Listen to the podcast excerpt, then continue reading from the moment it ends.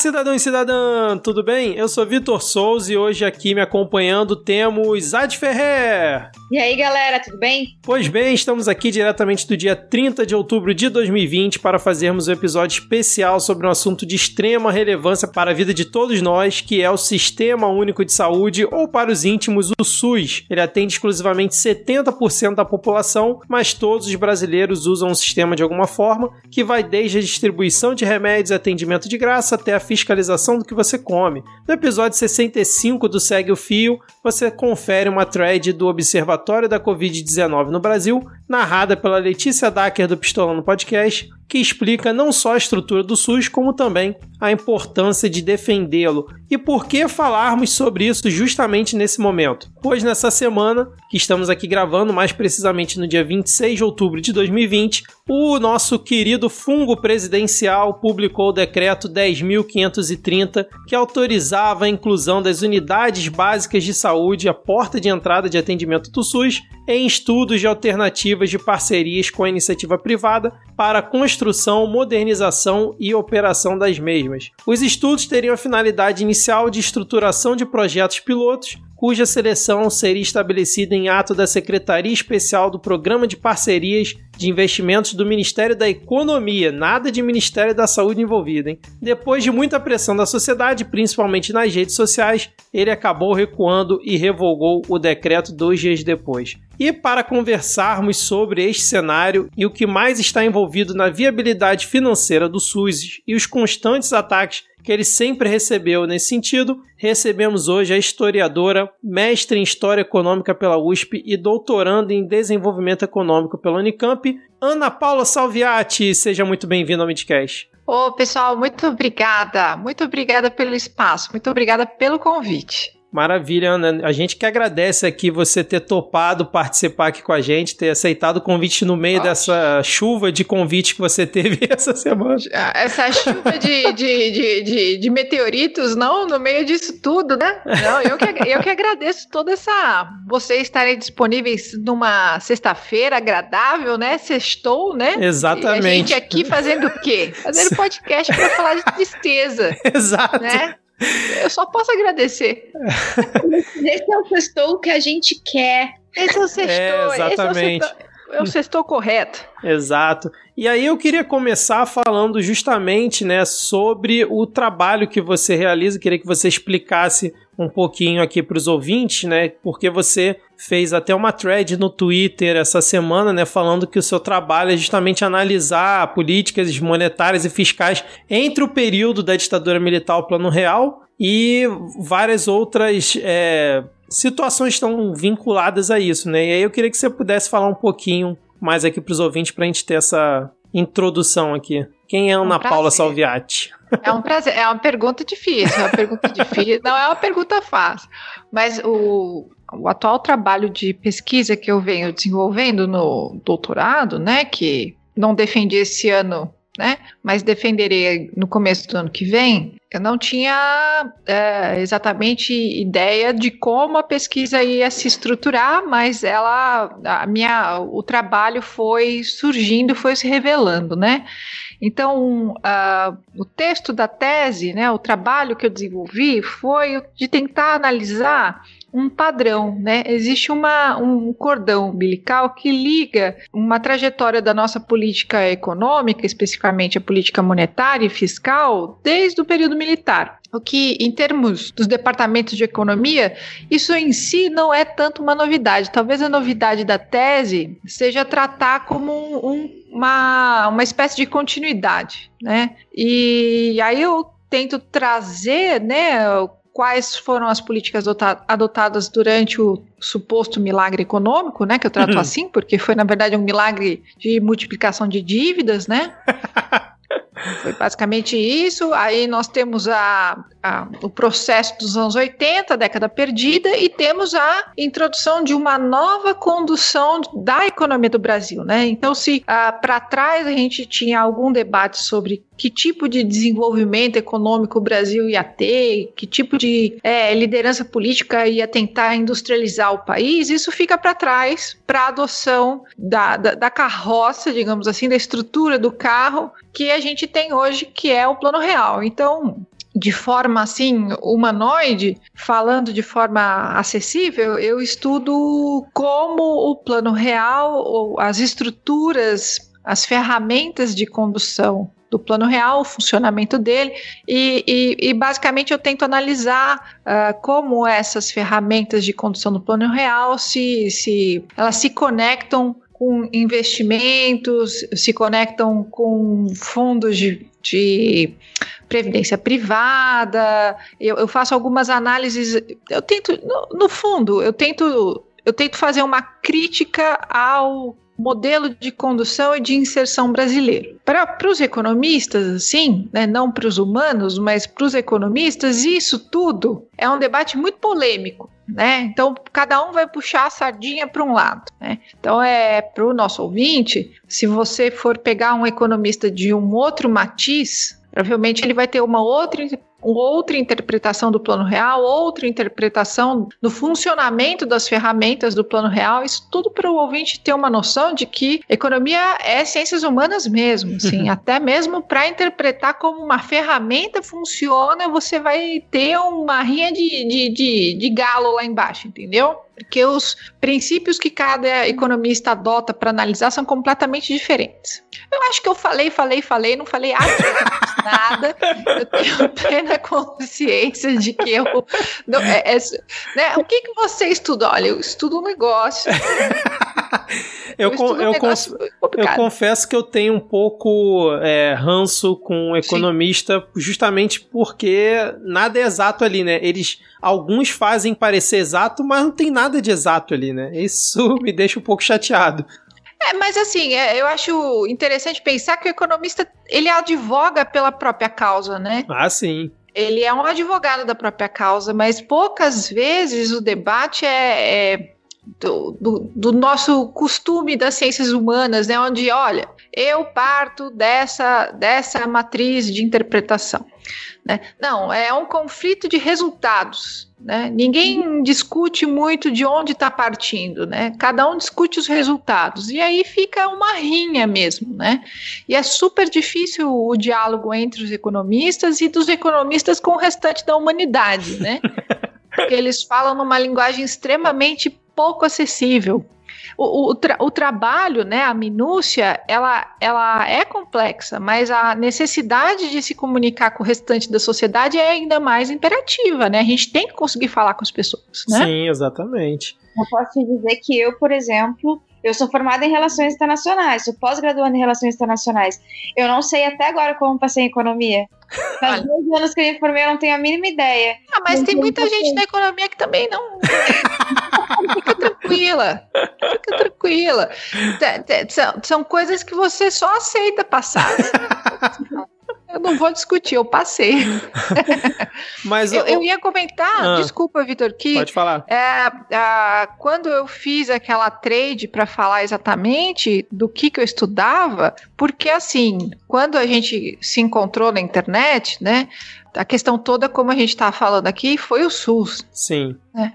Mas eu não estudo em específico o aparelho do Sistema Único de Saúde, mas eu tenho a contribuir e exatamente naquilo que, o, que se fala do SUS, né? Que o SUS não cabe no orçamento, porque eu trabalho com, com essas manobras de orçamento, as manobras fiscais, eu trabalho com essa coisa esquisita, entendeu? Uhum. Trabalho com esse discurso de que não cabe no orçamento, então o que, que é o orçamento? Então, para que, que você vai economizar orçamento? Então, eu trabalho com isso. Né? Então, é, eu acredito que eu posso falar um pouco do SUS, mas não tão bem quanto uma pessoa da área de saúde, por exemplo. Sim, né? sim. Mas posso falar sobre recursos. Isso, é. A viabilidade dele, né? É, exato. Bom que tu já puxou já esse, esse link, já, já vamos entrar então para a gente falar um pouquinho sobre o teto de, de gastos. Uhum. Que é um limitador que vem aí por 20 anos, e eu queria ouvir um pouquinho de ti, assim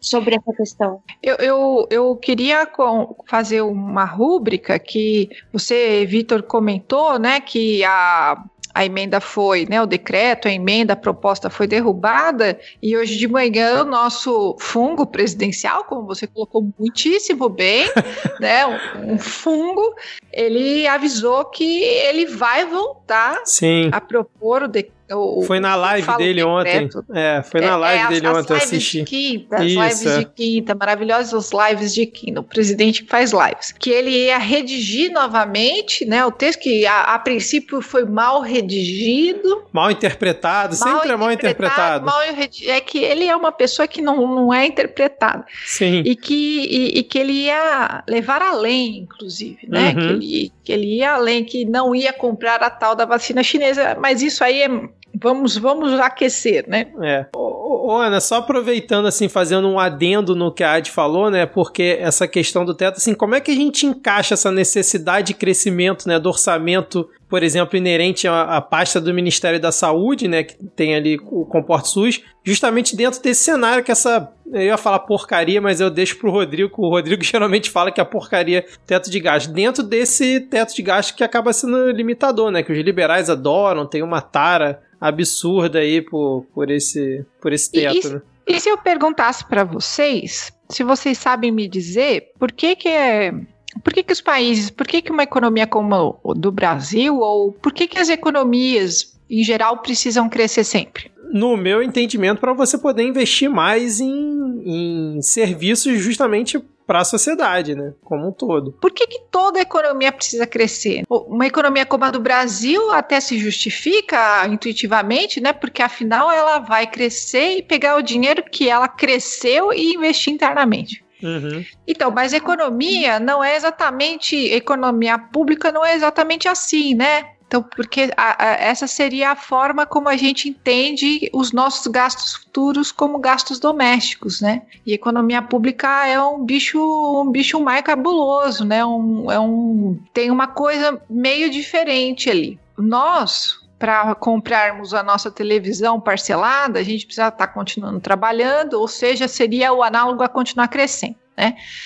Mas um país para entrar dinheiro, né, para que o dinheiro do país circule, ele mesmo emite o seu dinheiro. Então, o nosso crescimento, ele é uma necessidade porque o Brasil tem uma forma de inserção diferente, por exemplo, da, da Alemanha. Nós somos uma economia que o dilema brasileiro é sempre como fazer para pagar as importações. E a gente paga importação com moeda, moeda corrente, moeda lá de fora. A gente não paga com real a gente paga com dólar. Então, o, cada história do, cada trajetória da história do Brasil poderia ser lida pela chave qual foi a estratégia daquele arranjo político para tentar fazer pagar melhor essas importações. Por exemplo, a gente podia fazer um recorte, pensar a história do Brasil e tentar falar assim: bom, como é que foi a estratégia do Getúlio Vargas? Qual foi a estratégia dos militares? Qual foi a estratégia do Plano Real. Cada uma dessas passagens da nossa história, até o período colonial, teve uma estratégia. Então, onde eu quero chegar é que, assim,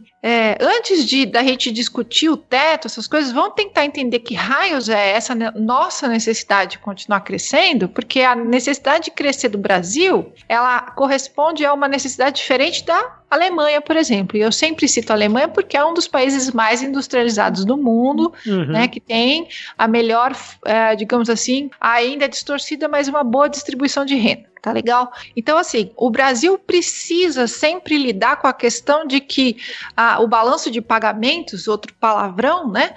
É basicamente o que entra e o que sai, precisa comportar essa necessidade de como é que eu pago o que vem de fora. Então, várias estratégias foram feitas. Outra coisa, precisa continuar crescendo, entre outros motivos, porque a economia ela não, ela não se realiza no dia de hoje. O que você produz hoje não é feito para você consumir apenas hoje. Toda economia capitalista, toda economia de mercado, ela se realiza no tempo futuro, né? Então a ideia do crédito e dos juros, ela está sempre alinhada com quanto de investimento no tempo para frente, no tempo futuro, nos próximos meses, no trimestre, no semestre, 10 anos, ela, ela puxa dinheiro da frente. Então faz sentido eu falar, o teto de gastos, ele sinaliza para o mercado que 20 anos, entende? Não é o que está acontecendo agora, é um arranjo político brasileiro, econômico e político brasileiro, para dizer para o mercado que durante 20 anos, olha que doideira, né?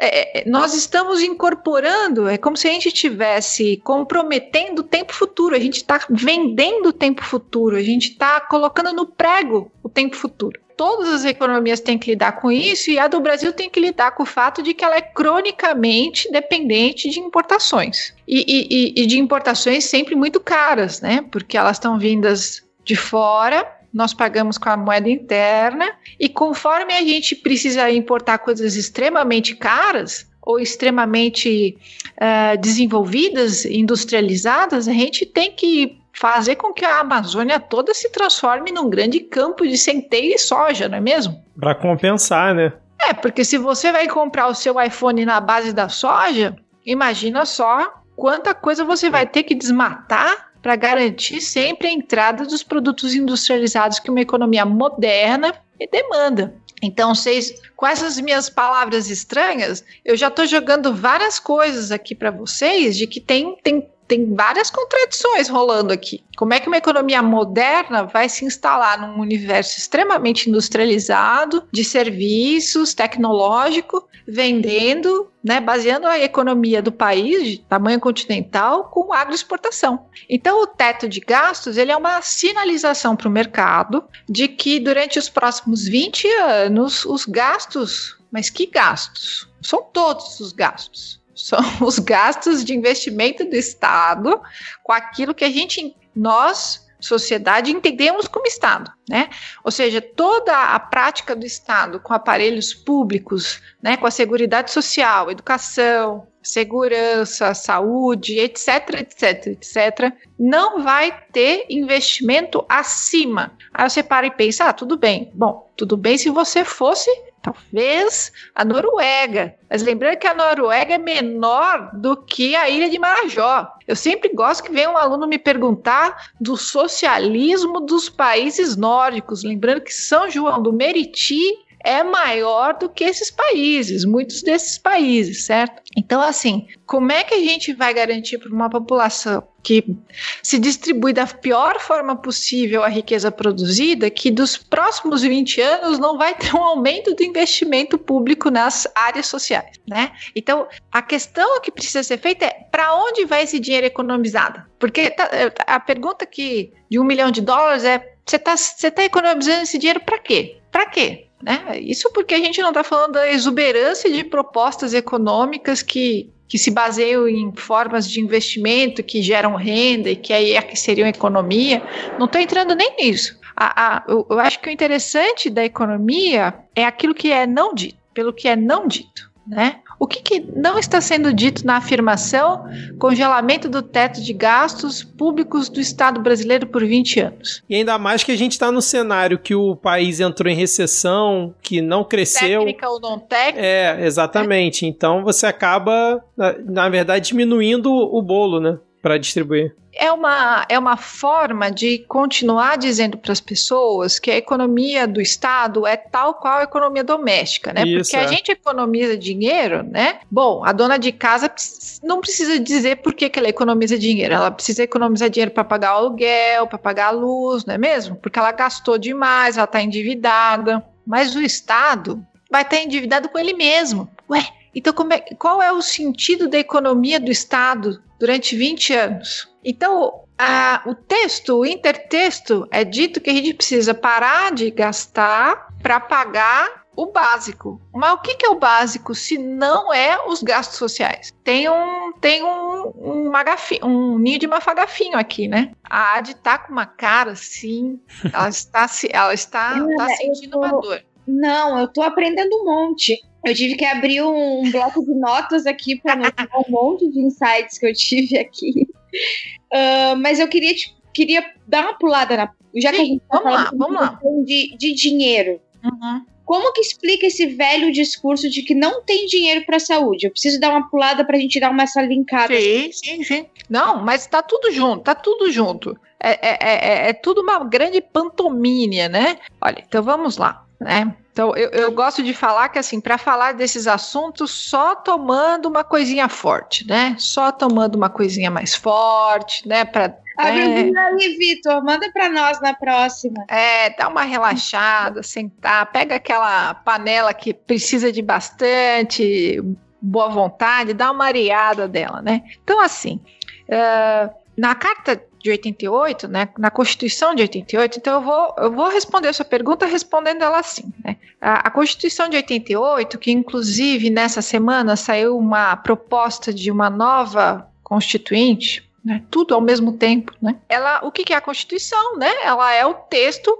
que vai dizer como o Estado deve se organizar a partir deste texto. Então, são as regras do Estado, né? Então, o legislativo opera dentro dessas regras, o executivo opera dentro dessas regras. Se você não quiser operar dentro dessas regras, ou você modifica ela dentro das regras, ou você faz uma nova regra, você faz uma nova Constituinte. E a Constituição de 88, ela determina como o orçamento vai ser gasto. Todo ano o orçamento vai ser gasto dessa forma e deve ser respeitado o, o desenho orçamentário. Tudo bem. E em 88 a gente tinha uma série de disputas, vocês podem imaginar, né? A Seguridade Social né, é o aparelho do Estado que garante uma série de acessos a uma comunidade gigantesca do país a, a serviços públicos básicos, porque a, o princípio que constitui 88 é o da solidariedade, porque era claro, límpido e translúcido para todo mundo que isso daqui é o reino da desigualdade social, da desigualdade de renda. Então, o norte da Constituição de 88 é dirimir a desigualdade social. Então, Ad, o desenho propunha o quê? Bom, vai ter um para garantir esse aparelho da Seguridade Social, eu vou fazer com que tenha uma fonte de recursos ligada diretamente ao equipamento público da Seguridade Social. A Seguridade Social não é só a Previdência Social. Se você cortar teu dedo, você bater a cabeça, morrer no meio do serviço, qualquer coisa que aconteça, programas de alimentação infantil, alimentação de, de povos é, em condição insalubre, condição vulnerável, todo tipo de grandes programas sociais, inclusive o SUS, boa parte do SUS estão nesse guarda-chuva gigante da Seguridade Social. A proposta dos movimentos sociais organizados em 88 era que o SUS não estivesse dentro da Seguridade Social, que o SUS é, ele tivesse uma fonte de renda fixa para o SUS, assim como toda a Seguridade Social tem. Né? Ao invés dos movimentos sociais conseguirem isso, conseguiriam que o SUS entrasse dentro da Seguridade Social. Né? Ou seja, a parte do SUS tem o orçamento dele, ele divide com essas fontes que são os recursos da Seguridade Social. Tem, a, a gente fala que esses recursos são vinculados. E o Paulo Guedes já falou essa semana que os orçamentos vinculados são a desgraça da economia. Então vamos lá. Então a, a Carta de 88 determina é, fonte e destino para a Seguridade Social tá? Então, Previdência Social e todos esses outros organismos que eu estou falando, eles têm garantido constitucionalmente uma série de tributos que são recolhidos e vão direto para eles. Esses tributos, que são a, a, base do orçamento da Seguridade Social e parte do SUS, são recolhidos da onde? São recolhidos da produção, do trabalho. Então, quanto mais gente estiver trabalhando com carteira assinada, mais gente vai ter dinheiro recolhido para essa fonte de renda vinculada à Seguridade Social que o SUS faz parte. Quanto mais tiver produção lucrativa de mercadorias aqui, mais tributação sobre essa circulação de mercadorias vai para a Seguridade Social. Vocês já entenderam que reformas trabalhistas que diminuem a necessidade das pessoas estarem trabalhando com carteira assinada vai diminuir o quê? A fonte de recursos da Seguridade Social. Então, se você faz uma reforma trabalhista que você diminui o incentivo para que as pessoas tenham a carteira assinada, você vai automaticamente drenar recursos que iam direto para a Seguridade Social. Foi. Logo que a Seguridade Social, o texto constituinte de 88, começou a andar, a gente votou no Caçador de Marajás. Né? O brasileiro foi lá na urna e votou no Collor, o meninão Collor certo? Em setembro de 90, o Collor já propôs a desestruturação básica do SUS, né? Entre outras coisas, ele queria desindexar a necessidade do governo federal repassar para estados e municípios orçamento, ou seja, ele ele estava cagando na largada com o português castiço, né? Isso aqui, esquece isso aqui, vamos deixar isso de lado. Então, graças à mobilização social novamente, isso não passou. Mas passou outra coisa. Passou a desvinculação das receitas da União que vira e mexe aparece na, na boca de algum comentarista político. Se você ligar na Globo News, se você tiver sorte, vai se aparecer como DRU, DRU, Desvinculação de Receitas da União. Aí se a gente juntar Ré com CRE, tem um orçamento vinculado. Os caras passaram uma emenda de desvinculação de receitas da União. De onde vai sair essa receita? Dos orçamentos vinculantes. De 20%. Ou seja, desde meados de 90 a 92, o orçamento desenhado constitucionalmente para ser arrecadado das fontes para ir vinculado direto para o aparelho da Seguridade Social, ele é subtraído em 20%. A pergunta que não quer calar, ele é subtraído e vai para onde, brasileirinhos? Ele, ele, ele vai para uma coisa que, que não aparece como gasto, que é a condução da economia. A própria condução econômica gera gastos. E aí a gente pode, né, por partes, como já diria Jack Stripador, né? Em 2016, o homem da mãozinha, Temer, antes de ir embora, junto do teto de gastos, né, ele propôs o quê? A DRU aumentar em 30%, né? Perdão, aumentar para 30%. Porque o que, que é condução da economia? É um boros, né? Ah, tá, então tá bom, a economia precisa de dinheiro, tá bom, tá. Mas o que, que é a economia? Né? O que, que é economia? No final das contas, para que, que você precisa desse dinheiro? Para onde vai esse dinheiro? Né? Que raio de gasto é esse que você precisa tirar do orçamento que é vinculado para pôr aonde? É como se a gente tivesse o bode na sala e ficasse discutindo que falta recurso, mas o problema era a sala, não o bode. Aí você pôs o bode. Aí a sala continua com o mesmo problema e agora cheia de toda cagada. Mas uma dúvida, Ana, é pelo que eu andei lendo, os estados e municípios eles têm um valor mínimo, por exemplo, para investir na saúde, né? Acho que o município é 15% e estados 12. A União, nesse caso, ela não tem um mínimo ou ela todo ano no orçamento ela possui um mínimo que ela precisa investir? Ela precisa, no ela... caso, destinar para estados e municípios, né? Ela tem que destinar ao ente federativo, mesmo que os municípios não tenham como destinar 12%, porque a grande metafísica da porcentagem é o que, que são 12% para um município que não tem renda. Né? Que a gente tem que entender que a grande parte da né, explosão dos municípios brasileiros com a redemocratização é o são os ovos de ouro do, do, Brasil. São N municípios que não têm renda nenhuma. Então, o governo federal ele entra com o aporte que lhe cabe e o aporte que falta dos municípios. Então, ao governo federal, é responsabilidade dele arcar com o ensino básico, com a estrutura do MEC, né? Então, o ensino federal, ele é essa malha básica. Os municípios, eles têm que investir 12%, mas esses 12% estão aquém da necessidade, muitas vezes, dos munícipes. E aí fica as, opa, as disparidades gigantes regionais. Né? Porque Lucas do Rio Verde, no centro do Brasil, é um município muito rico. Né? Mas você pode ir para um outro município qualquer do Brasil, sei lá, lá próximo de Pau dos Ferros que não vai ter tantos recursos. Então, os 12% de Pau dos Ferros é muito distante dos 12%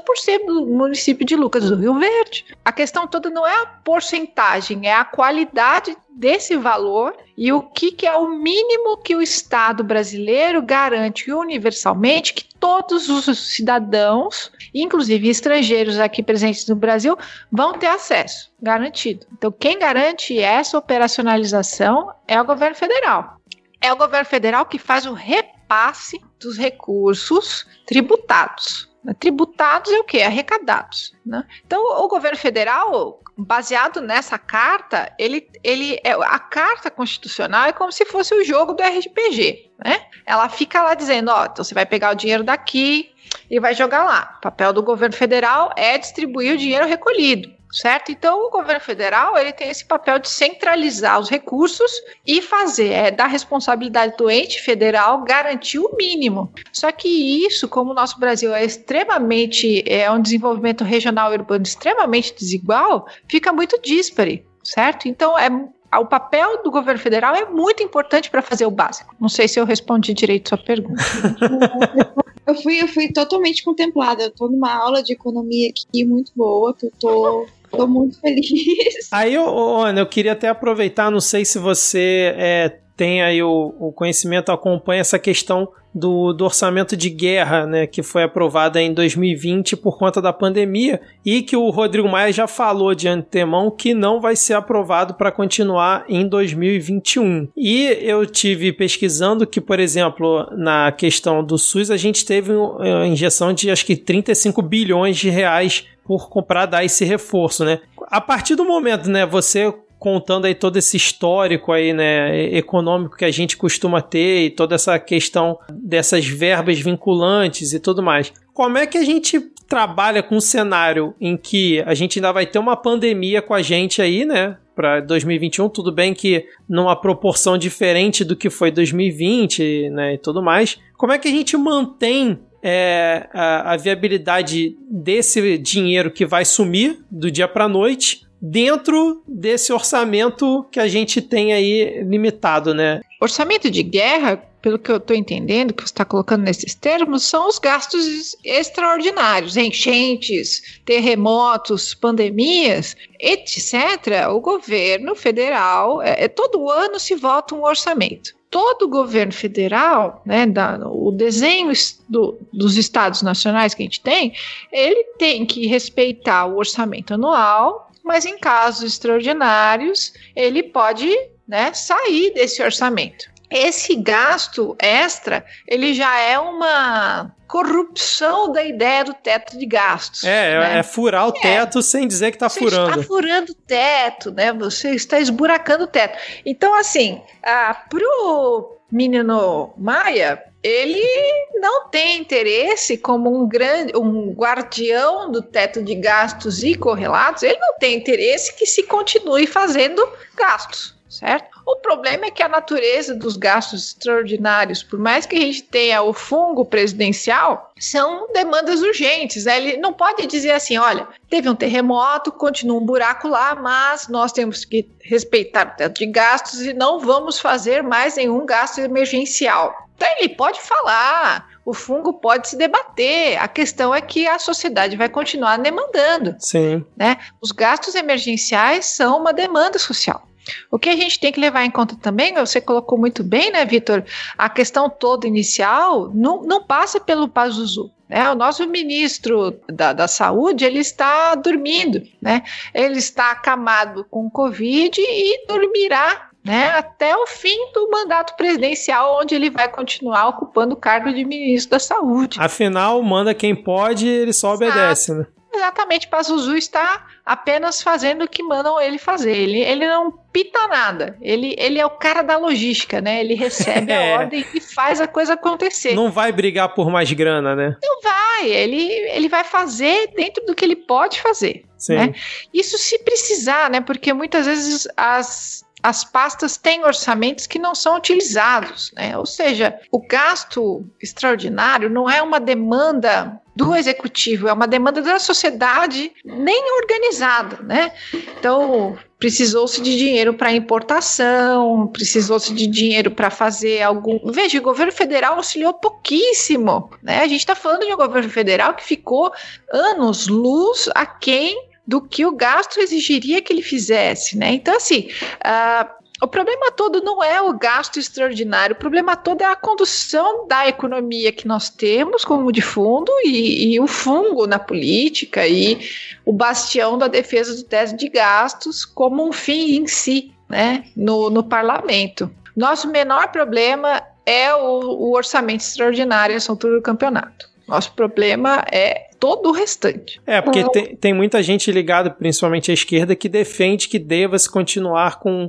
esse aporte, né? A, a mais no, no SUS para 2021 por conta que a pandemia ainda vai estar tá rolando, né? Mas aí entram vários outros fatores que é como você bem colocou aqui, né? É, veja, não, não tem como o SUS, porque assim, o SUS vai ser demandado ad infinito. Quanto é, é quanto mais tempo se, se demorar para se tomarem atitudes de, de Estado para resolução, mais demandas e recursos do SUS a longo prazo, médio, curto prazo vai ser exigido. Uhum. Então, é, não, não tem como. Então, faz todo sentido você propor estudos para privatizar o postinho. Né? Então, assim, é um estrangulamento que a gente está. É, é, muito inóspito falar de economia, porque o que eu vou contando, o pessoal fica com a cara da AD, a aula toda, né?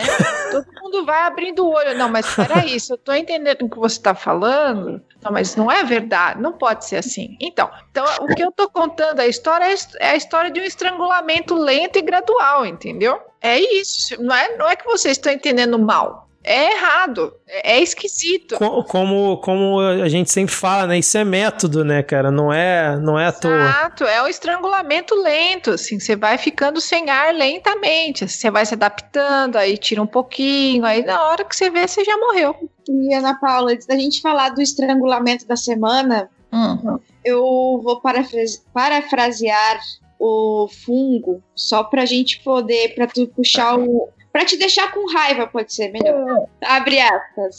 Temos atualmente mais de 4 mil unidades básicas de saúde e 168 unidades de pronto atendimento inacabadas. Faltam recursos financeiros para a conclusão das obras, aquisição de equipamentos e contratação de pessoal.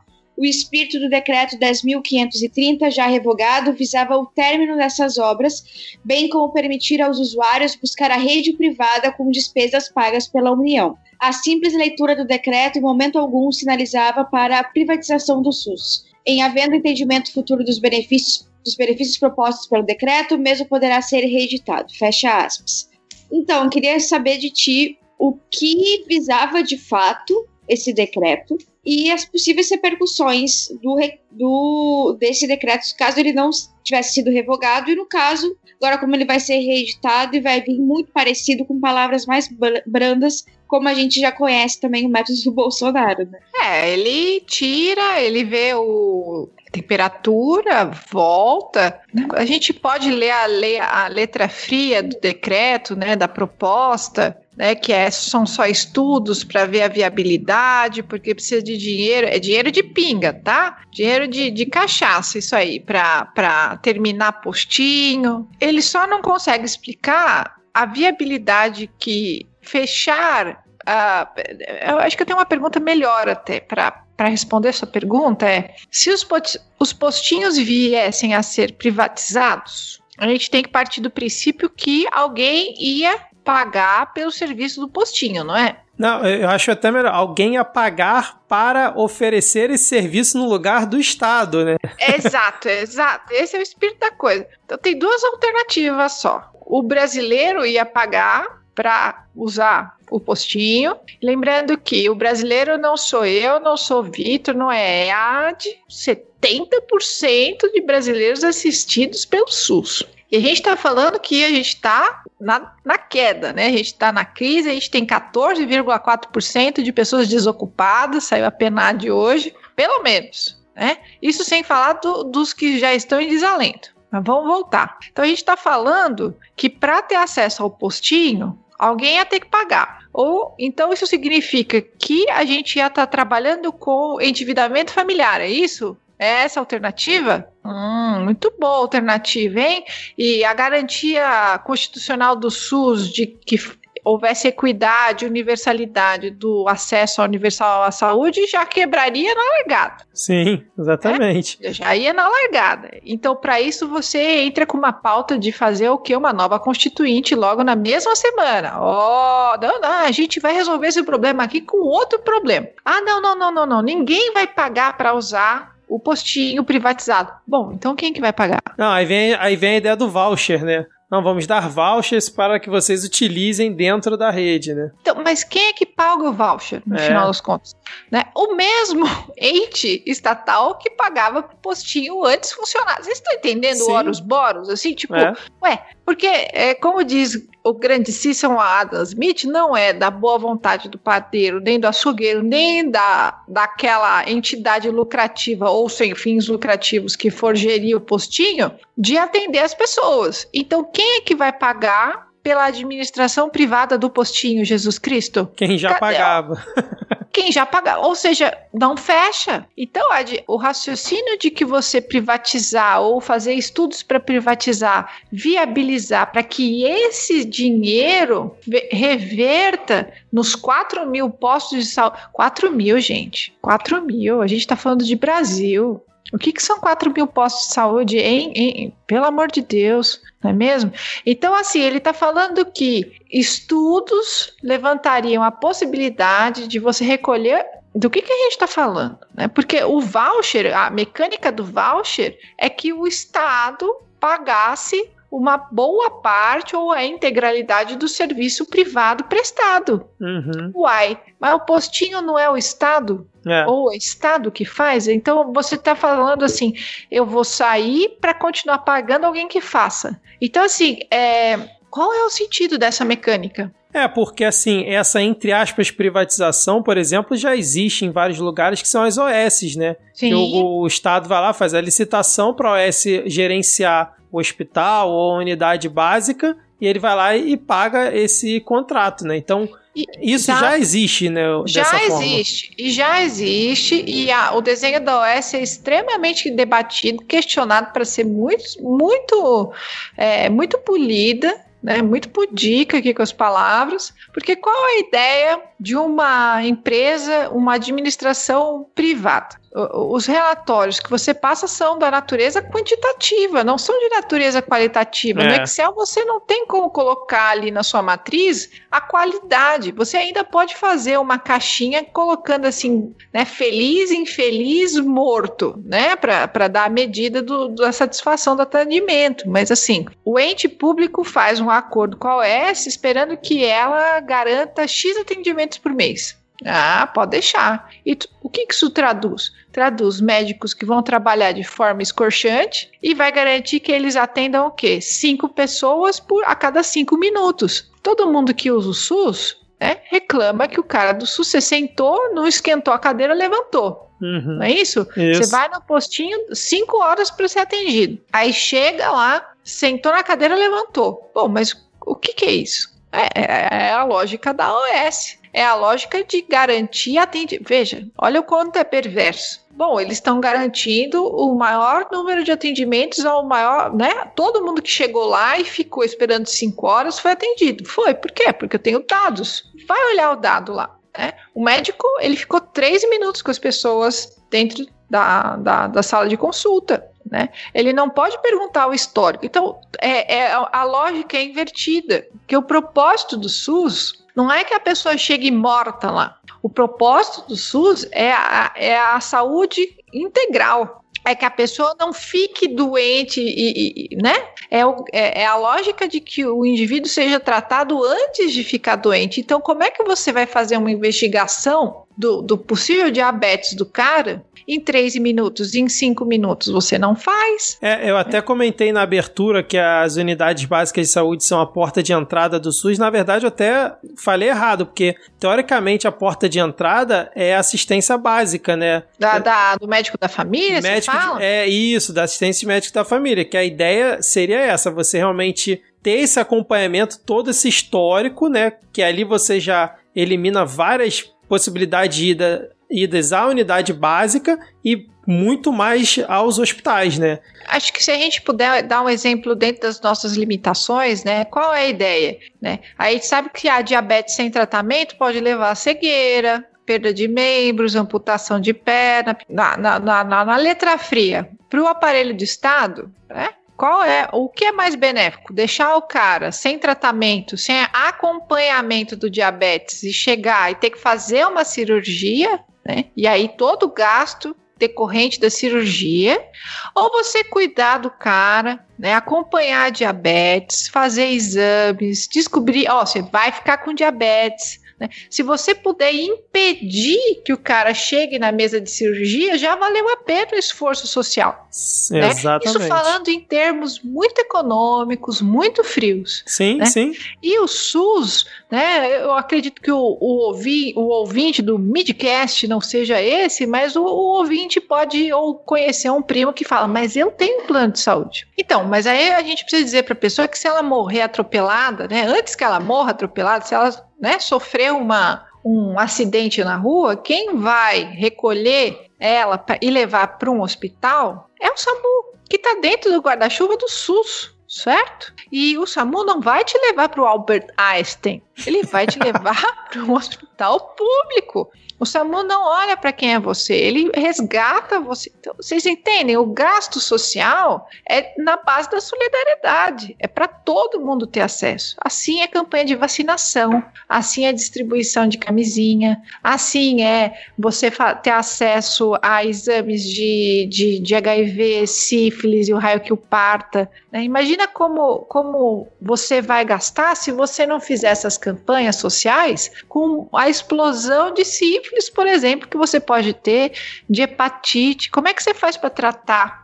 Então, o SUS é um, uma estrutura gigantesca de vigilância sanitária, de profilaxia. É para a galera não ficar toda ferrada lá na ponta. E, e, onde as pessoas conhecem o SUS? Elas conhecem no cara da família, na assistência da família, mas principalmente no postinho. É, é lá no postinho que você vai quando seu olho está caindo, quando você está com febre, dor de ouvido, precisa de inalação. Né? É no postinho que você vai lá e reclama que está cinco horas, não é mesmo? E, e, é no postinho que mesmo as pessoas que têm plano de saúde vão lá tirar o remédio, o medicamento, porque a gente tem farmácia no Exatamente. Postinho, é, é assim, as pessoas, às vezes eu falo assim, como assim precisa dizer que defende o SUS? Né? Às vezes né, me dá uma coisa assim, porque as pessoas acharam que o SUS nasceu junto com o Pau Brasil, né? O Pau Brasil veio e veio o postinho, né? Provavelmente nasceu assim, saiu, surgiu do meio do continente, assim, o, o SUS. Gente, você consegue pegar remédio no SUS. Né? Antes de 88, como é que funcionava? Né? Para a gente ter uma, uma mensuração do papel do que é essa Constituição e o que, que é a ideia de uma nova Constituinte. Né? Antes de 88, você tinha a, a, acesso a, ou seja, o famoso PS lá, ou seja, você chegou com o dedo pendurado e entra, se você tivesse registro em carteira certo? Se você não tivesse registro em carteira, e aí a AD abre o olho, né, pensando, nossa, mas quem tem registro em carteira hoje, né? Imagina só. Então, imagina nos anos 80 que a coisa estava ainda. Como é que era o nome mesmo? Agora eu esqueci. E agora você me pegou. É. Eu vou, eu vou procurar aqui. Dumps, não tenho certeza. É, acho que era isso. Então, assim, você tem. Você tinha que apresentar. Né? O doido é que o SUS não precisa que você esteja empregado, recolhendo impostos. Você pode estar assim. E não, na pior isso condição mesmo da sua vida. Você vai ser atendido pelo SUS, porque o SUS é universal, é um, ele, é, ele é um recolhimento do Estado, né? Ele funciona, ele, ele, tá, ele tá na escola, que se precisar, ela pode recorrer à assistência social, que também trabalha no SUS, né? Então, entende? O SUS, ele é um guarda-chuva gigantesco, e o postinho, normalmente, é aonde as pessoas olham para o SUS, né? É. Então, antes dele, se você tivesse qualquer problema, você tinha que estar tá com a carteira registrada ou depender de multirões filantrópicos. Foi onde surgiram as santas casas, foi, foi muito dessa época, né? Então é um beco sem saída, né? É. Agora, eu não sei se a, se a Ad tem alguma pergunta, mas eu tenho aqui um, um pensamento que depois de tudo que você explicou pra gente, né? Da dificuldade que é essa movimentação do orçamento e da dificuldade principalmente de, de aplicar isso, né? De forma igualitária num país tão desigual como é o Brasil. A pergunta de um milhão de dólares que eu queria fazer aqui. Do jeito que o SUS é estruturado, ele é viável? É que assim, talvez a pergunta seja mais interessante se a gente perguntar se ele não for viável. Digo então, economicamente. Economicamente, economicamente então. Mas, mas a única coisa que torna o SUS não viável é o projeto econômico. Porque o SUS tem que ser viável. É a condução econômica que inviabiliza o SUS, não o SUS que inviabiliza a condução econômica. Não sei se, né? Sim. Veja, ele não, ele não é um SUS... ente que tem vida própria, né? Exato, é assim, se o SUS não cabe no orçamento, que é uma falácia, então faz caber. É, exatamente. Então faz caber, filho. Faz caber. Veja, você tem que dirigir. Qual é o objetivo? Né? A gente não entrou muito nisso, mas o objetivo da condução econômica é a própria condução econômica. Faz sentido isso que eu falei? Não. Para mim, não. não. O objetivo da condução econômica que nós estamos, né? A condução econômica é um carro. E, e o, a pista é o sentido da condução econômica. É como se ela fosse um looping, certo? Problema é que o sentido da nossa condição econômica é só manter o carro girando dentro de uma pista em looping. A nossa condição econômica, ela não foi estruturada para que ela desenvolvesse economicamente o país para que ele estivesse, por exemplo, menos vulnerável a variações cambiais, a necessidade de importação, pipipopopopó a massa, a forminha de fazer capeta, que é a condução da economia brasileira, é mais ou menos homogênea com, né? Hoje em dia é meio meio blazer falar neoliberalismo, mas ah, de fato o neoliberalismo com, com a pá dos anos 90, né? O grande mérito do neoliberalismo foi meio que o homogeneizar e uniformizar todas as condições econômicas. Né? O problema é que você vai homogeneizar a condição econômica do Brasil, né, do, do botão de Gana com a dos Estados Unidos, né? Tipo, é uma. É, é, todo mundo igual, né? Alô, Instituto Milênio. Alô, Instituto Milênio. Não, todo mundo, se todo mundo seguir essa cartilha aqui, vai dar tudo certo, né? É bem o esquema da, da cartilha. Então, a condução brasileira macroeconômica, ela é muito parecida com, por exemplo, da Alemanha, né? Ela, ela se baseia no consenso macroeconômico, né, já, a gente já começa a falar uma língua estranha. Então, o consenso macroeconômico que, que uniformiza a condição econômica do Brasil, da Alemanha, do Japão, dos Estados Unidos, por exemplo, ele dá água, e eu vou dizer que ele dá água para pessoas que entendem que o sistema único de saúde, um estado de bem-estar social, né, um Obamacare funcione lá. Né? Ele não dá água desde que você entenda que a economia é um fim em si a economia, a condução econômica é um fim em si, mas a condução econômica brasileira e de todos esses países é muito parecida. O problema é que o Brasil ele tem questões internas diferentes das, das questões internas da Alemanha. A Alemanha, ao aplicar o consenso macroeconômico, ela tem as questões internas dela, né? E o nosso ouvinte precisa saber que aos alemães nós temos Bolsa Kinder até os 24 anos, nós temos um aparelho de bem-estar social gigantesco mesmo hoje, né? Comunista, Aquela senhora, na verdade, aquela senhora, aquela senhora, na verdade, é uma grande cristã comunista, né? O Partido Cristão Alemão Comunista. Né? Precisavam te contar. Na Alemanha, mesmo hoje com o desmontão, né? E digamos que a Alemanha não passou por um grande desmonte, né? Eles têm bolsas para tudo, né? O pessoal fala, né? Tem bolsa para tudo. E isso é resquício do período lá, o pós-guerra. Mas todos os lugares estão desestruturando a partir do seu, seu histórico. O problema é que o Brasil, para desestruturar alguma coisa, é tipo assim: olha, tá vendo essa terra arrasada aqui? A gente vai jogar na palma. É basicamente isso, entendeu? É, então, na Alemanha, eles, ah, a gente vai diminuir o orçamento de 5, vai passar para 3. Aqui, então, a gente vai fechar postinho. É desse nível, entendeu? Aqui a gente só não mata diretamente porque pega mal.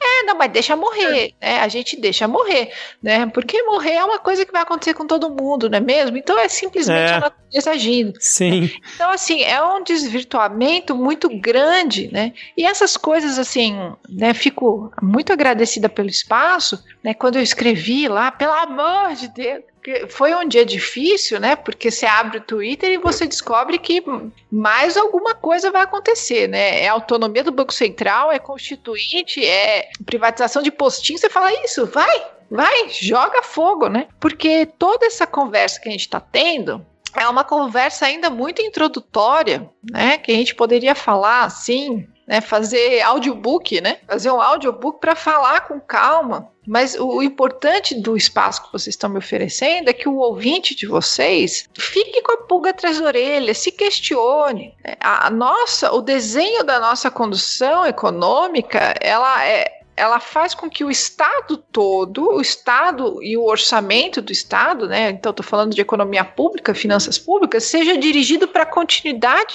da condução econômica certo? Sei que estou falando de uma forma meio misteriosa, meio bíblica, né? Mas uh, é como se todos os recursos, e aí sempre vai faltar recursos para outras coisas que não sejam a própria condução da economia, Né? E esses recursos podem sofrer teto de gastos, desvinculação de recursos, não, não, não, não vai ter mais orçamento excepcional. Bom, como se fosse ele que decidisse se ia ter ou não uma pandemia, né? Se fosse o, o, o menino Kiko, né? Então a gente tem essas questões, a gente tem essas questões, né? O, o orçamento todo precisa ser economizado, mas vai ser economizado para quê?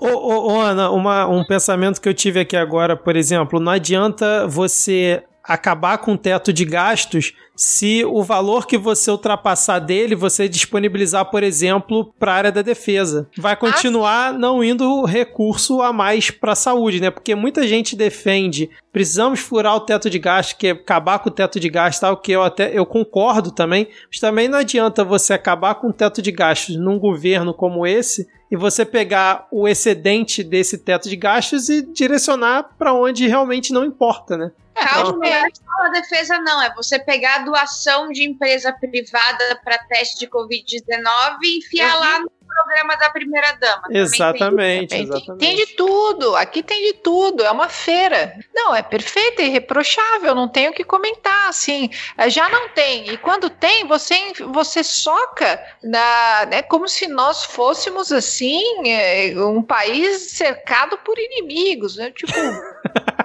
É o que, que, a gente tem tanto, né? Então, assim, o nosso gasto militar, ele também é uma finalidade em si mesmo, né? É, uma, é um motor que gira, gira em falso, né? Uhum. É, é como se ele tivesse perdido o sentido. E é, o, o sentido é, é, simplesmente ele continuar girando, no nosso caso, né? Tem nem o que colocar. É, um, é o pensamento que você está colocando, é, é, é, isso, assim, não faz o menor sentido. Se você quer garantir o teto de gasto, você não pode encher, encher de dinheiro, aquilo não é prioridade mas o nosso fungo, né, o reino fungai que está na presidência, ele, ele, ele entra na paranoia. Daqui a pouco vai ver algum bebê feto da Pepsi, entende? Então a gente está sendo dirigido por uma coisa paranoica, né? Esse discurso paranoico que por mais que exista um pano de fundo político com uma série de demandas econômicas muito bem definidas, que são anteriores ao Bolsonaro, a política comezinha ali é a cara dele, é a lata da, é a capa da gaita do Bolsonaro. É, porque você falou uma palavra que eu acho que é primordial, que é prioridade, né? Porque você tem um teto de gastos, mas se você não tem um teto de gastos definindo qual é a prioridade da sociedade, você não conversa com a sociedade qual é, o em teto de gastos, o teto de gastos não serve para nada, porque beleza, vamos instituir o teto de gastos. Mas olha hum. só, o asfaltamento da, da estrada XPTO, ou a compra dos caças YZ não vai ocorrer, porque já que a gente tem aqui que é, mostrar bons Sim. serviços para o Deus mercado, né, para mostrar que uhum. nós somos responsáveis, a gente vai priorizar. E a prioridade tem que ser o quê? Em teoria, né? Não com esse governo, né? A proteção social das pessoas, o bem-estar social das pessoas, né? Coisa que acaba não acontecendo. Eu acho que esse, essa bola que você me levantou é super importante para raquetar a cabeça do ouvinte, né? não é à toa que temos agora um espectro rondando da nova Constituinte, porque o texto constitucional é claro, ele é quase um desenho infantil dizendo: olha, o que o Estado tem que fazer com o orçamento é isso aqui, certo? Mas se o presidente não faz, se ele desobedece, ele pode. A gente sabe que ele, esse homem pode ser enquadrado por N motivos para ser empichado de lado, desde que ele respirou dentro do palácio lá de Brasília. Ele respirou, ele já poderia ter sido empichado. O texto constitucional é claro, ele não tem que ficar em delírio, não, eu vou pegar esse dinheiro, né, aquela coisa, né, do Mr. Birds, né, eu vou pegar esse dinheiro, vou enfiar numa nova usina nuclear, vou enfiar no Ministério da Defesa. Não, o, o texto constitucional diz exatamente isso, ó, você tem que enfiar o dinheiro aqui né? Porque tem muito, né? A gente está falando, eu tenho muito a impressão, né, me fica é, cristalina a ideia de que para nossa sociedade o presidente ele vai lá e vai fazer, arrumar a casa, ele vai fazer diferente, né? Ele vai fazer do zero. Ele não vai fazer do zero, ele vai seguir o que tá o textinho escrito lá, ele vai jogar o RPGzinho da Constituição de 88 e vai dentro disso fazer, ele não vai criar do zero. Né? Então, quando o nosso abençoado, o, nosso Paulo Guedes, o ministro Cocum, ele vem e fala né, que, olha, o orçamento vinculante, ele é um grande problema, ele ingessa qualquer coisa, é porque ele, ele quer fazer algo que está para além da Constituição. Né? Quando vem um político e fala que a Constituição não cabe no orçamento, também, o objetivo é desfazer a Constituição. Então, a, a pergunta que a gente deve se colocar é: por que, que você não desfaz o modelo econômico? e faz um modelo econômico que a Constituição cabe, né? Porque isso é o não dito, né? Isso é o que não fica. Essa é a palavra não dita. É como se é isso sombra. fosse uma cláusula pétrea da Constituição e que não é. É, é exato. É, é, como se isso fosse a Constituição. É. É como se a economia e o modelo de condução econômico fosse a Constituição. Então, onde eu quero tentar que, que, se a gente chegar no fim desse episódio, o ouvinte entender que existe um quiprocó, existe uma, uma inversão de prioridades, que ela não é dita, ela não é, né, a palavra não dita, o nome que não é não, não é dito, não, né, porque a economia ela, ela se torna uma coisa assim, a economia é um letreiro em neon que ninguém passa, né? Ah, tá, é economia, ok. Mas o que que é? Economizando para quê? Né? Qual é a finalidade dessa economia? Né? Para que você está juntando esse dinheirinho rico para quê? Uhum. Né? o Estado emite dinheiro. Se for esse o problema, não tem problema. Então a gente tem que fazer perguntas. Então, assim, longe da gente conseguir resolver todas as questões, mas se a gente deixar uma pulga atrás da orelha, me sinto satisfeita. Com certeza. Né? Não, foi uma aula aqui hoje, né? Foi muito, oh. muito além do que a gente estava imaginando aqui. Realmente abriu, ah, não, abriu eu, horizontes eu aqui. Muito. Agradeço muito vocês pelo espaço, porque In, eu já estava ficando. Inclusive, com... eu já fico pensando aqui se não rolaria a gente fazer depois no episódio futuro sobre essa questão do Banco Central, que também me interessa. Cara, essa autonomia do Banco Central. É porque é uma. Uma Ana, só sobre. Série. A gente tem que pegar algum patrocínio com a Sagatiba, com a 51, né? Pra, Só assim pra... patrocínio, né? Pra, imagina uma série, né? Um, um ouvinte falando, meu Deus, né? Vou, vou, vou ficar um alcoólatra aqui, né? Mas é, né, eu, eu, teve uma vez que eu fui dar um curso em Americana, aqui no interior de São Paulo, né? Era sábado, 10 horas da manhã, né? Era um curso na OAB de Americana. Ou seja, eu ia falar para um monte de advogado. E aí eu comecei a falar, falar, falar, e eu vi a expressão facial das pessoas derretendo, né? Eu falei, ah, vamos parar um minutinho aqui.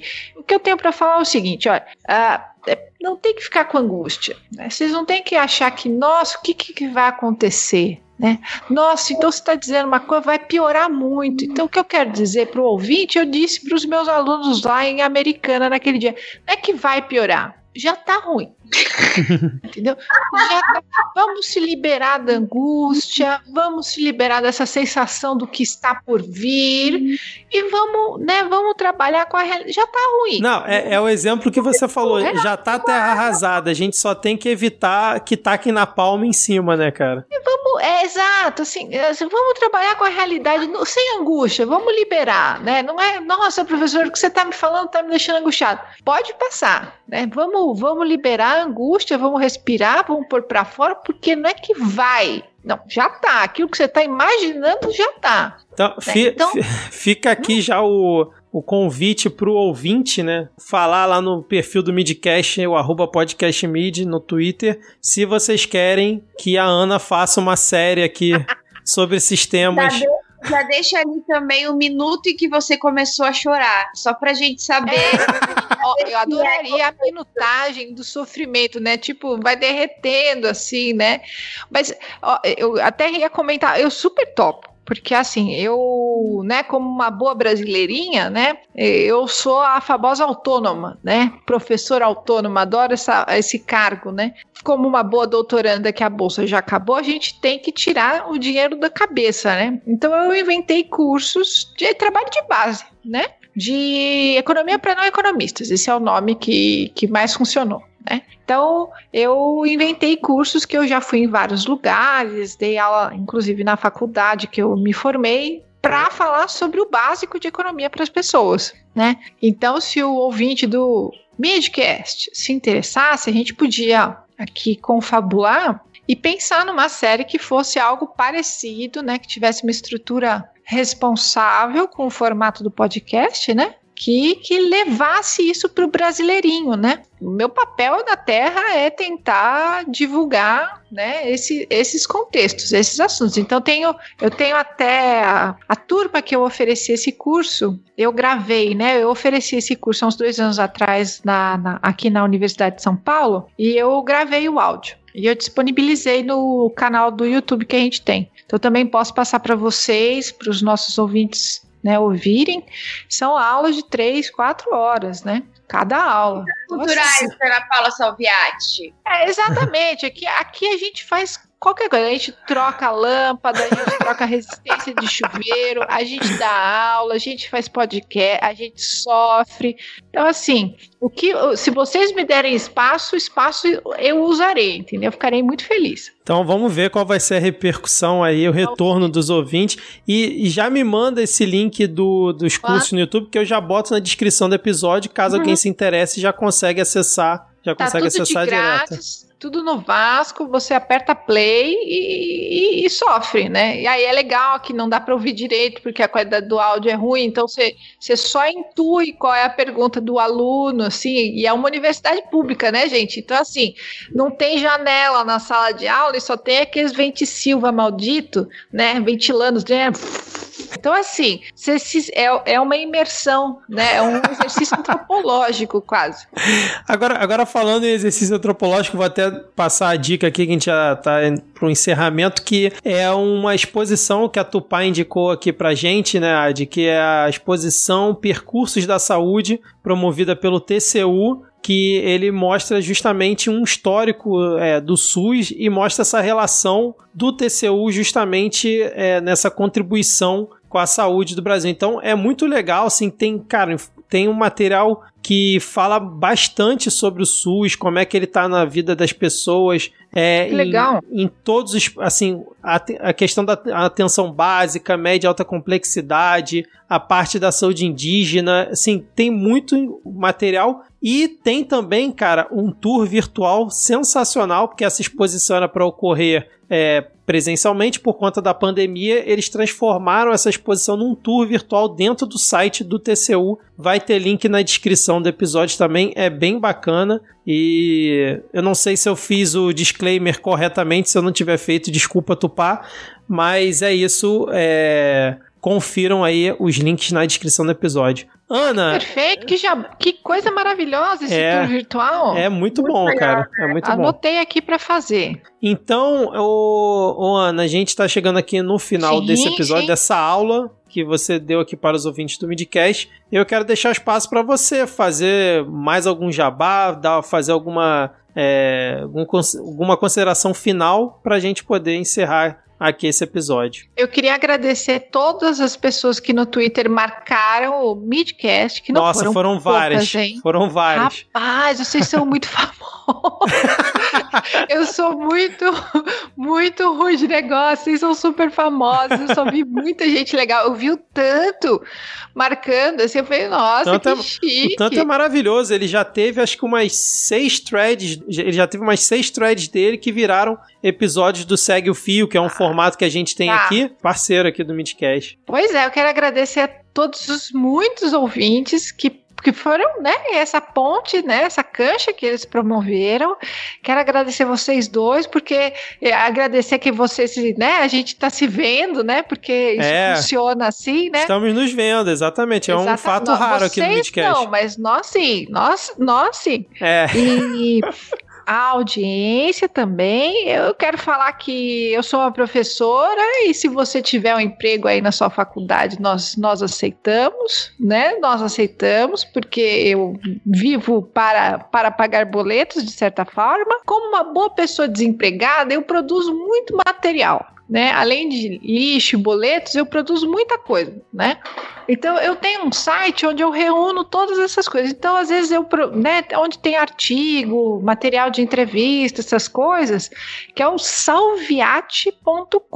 E é salviate é isso mesmo, é como se fosse um um sabor de pizza, é salviate com dois T's e no final. É, é quase uma pizzaria, entendeu? Salviate.com. Você entra lá, navega, você faz a gentileza de se cadastrar no blog, que eu nunca escrevo. Às vezes, quando eu escrevo alguma coisa interessante, pertinente, vai, vai agregar algum conteúdo na sua vida, vai ficar morto na sua caixa de e-mail, você não perde nada se você se cadastrar. E lá tem a agenda de cursos também que eu ofereço. Eu acho que é isso, né? E aí lá você vai descobrir que eu tenho um, um podcast também com meu meu esposo, que a gente lê capítulo por, por capítulo do, do Capital do, do Karl Marx. Sério? Olha, fala é, o nome aí para os ouvintes. Chama Karl Marx, Karl com K de canal. É Sério, é o nome do seu podcast é, é, Canal Marx. Canal Marx, olha só. É. Tá em todos os agregadores, você consegue encontrar no Spotify, no. Tá lá lugar. no Spotify. Eu mesma entro pelo Spotify porque eu não consigo entrar por outro lugar. Então ele está no Spotify, ele está em qualquer lugar, né?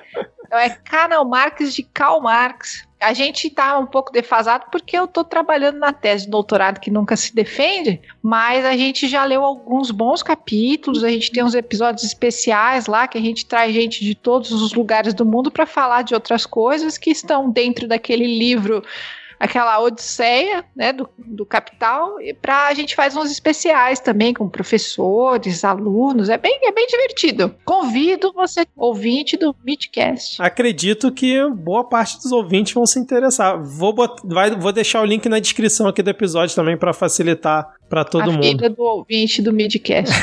Muito obrigado, gente. Eu, eu eu adorei, eu adorei, me senti muito confortável, acho que super rendeu, assim, eu não me senti atabalhoada explicando, consegui falar do jeito que eu consigo explicar, fiquei super feliz. Ana, eu queria te agradecer mesmo, porque foi uma baita aula, como eu não tava, eu não tava zoando, eu tava anotando coisas assim que, que eu achei muito, muito importantes pra gente, principalmente agora, nessa nessa luta antifungo, né? E te agradeço de verdade, de coração, pela aula. Acho que os nossos ouvintes vão vão assim ficar com a cabeça explodindo que nem a minha cabeça explodiu enquanto a gente conversava aqui. Muito legal. Ai, fico muito feliz. Muito muito obrigada. Muito obrigada pelo seu, por esse retorno, de verdade. Exatamente. Só só tenho a agradecer mesmo e é, acho que a já resumiu bem, né? O hum. sentimento aqui foi realmente uma aula. E agora vamos vamos nos despedir dos ouvintes aqui, né? Vamos agora dar tchau para os ouvintes e até a próxima ou talvez a série